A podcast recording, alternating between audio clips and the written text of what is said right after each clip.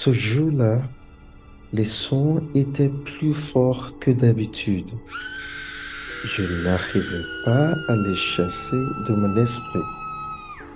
J'ai secoué la tête aussi fort que j'ai pu, mais les sons devenaient de plus en plus forts à chaque fois.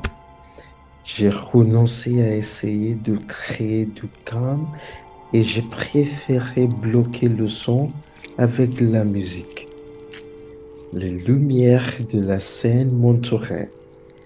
Le rythme puissé ressonnait autour de moi et faisait vibrer ma poitrine. On m'observait, mais je me sentais en sécurité au sein du groupe.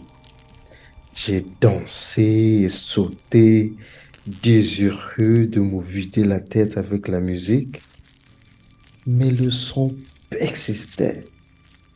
Quelques heures plus tard, je n'avais toujours pas réussi. Enfin, il était temps de prendre l'air. Les bruits étaient toujours là, mais je ne sentais plus personne me surveiller. Je suis entré dans le ruelle avec l'intention d'être seul, j'ai remarqué que quelqu'un s'était effondré en tas juste à côté de la route. J'ai couru pour l'aider, mais c'était une erreur. Le cri s'est échappé de mes lèvres avant que je ne comprenne ce que j'ai vu. Il s'agissait d'une personne, mais pas d'une personne non plus.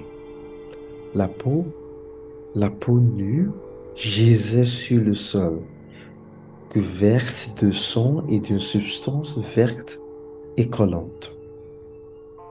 Elle avait été enlevée proprement sans trop de muscles ni de tissu. Le sang était séché et sombre, mais la substance collante était chaude, frais. C'était celle d'un jeune homme. Qui a pu faire une telle chose? Les claquements se sont amplifiés et je me suis retenu. Cette fois, le cri n'a pas été entendu. J'étais figé de peur alors qu'une personne massive se dressait au-dessus de moi. Il n'avait pas de peau. Ses doigts s'agitaient. Une substance verte et collante recouvrait son corps, qui n'en était pas un. Alors que je restais figé, il a levé son doigt et m'a pointé du doigt. J'ai supplié mes jambes de bouger, mais elles n'ont pas fait. Les claquements m'ont submergé et c'était fini pour de bon.